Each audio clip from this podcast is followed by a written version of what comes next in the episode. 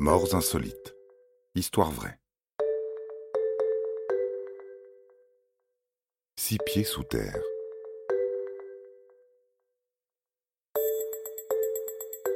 Bien que l'accès aux catacombes de Paris soit formellement interdit de nos jours, il existe une communauté marginale qui emprunte discrètement les bouches d'égout de la ville pour parcourir ce dédale de galeries.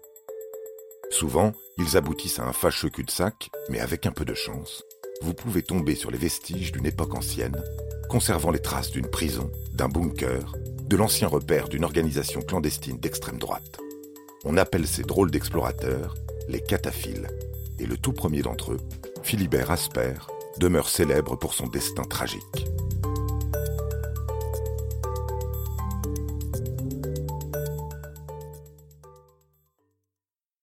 Fin du XVIIIe siècle. L'abbaye du Val-de-Grâce est reconvertie en hôpital militaire et Philibert en est le portier. Il entend un jour une rumeur selon laquelle les souterrains du complexe seraient reliés aux caves du couvent des Chartreux, qui abriteraient des réserves de la célèbre liqueur. Se voyant déjà revendre quelques caisses sous le manteau et devenir riche, il part aussitôt en quête de la Chartreuse, ignorant, hélas, l'immensité du réseau dans lequel il s'aventure.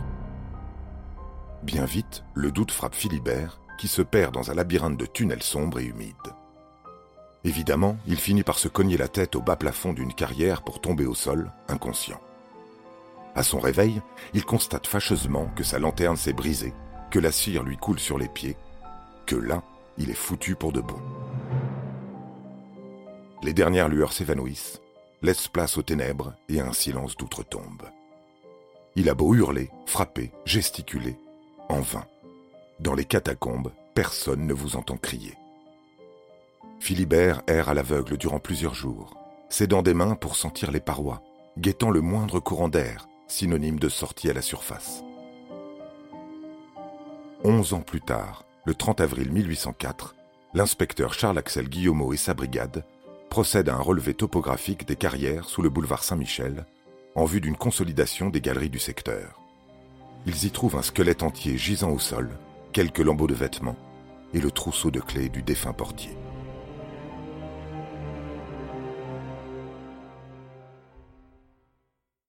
Philibert Asper fut enterré sur place, et aujourd'hui encore, une stèle à sa mémoire est dressée quelque part sous Paris. À celui ou celle qui risquerait sa peau pour la retrouver, soyez prévenus. Vérifiez vos lampes, protégez bien vos crânes où les catacombes vous dévoreront tout cru. Vous avez aimé cet épisode? N'hésitez pas à le commenter, à le partager et à le noter. À bientôt pour de nouvelles histoires. Studio Minuit, créateur de podcasts addictifs.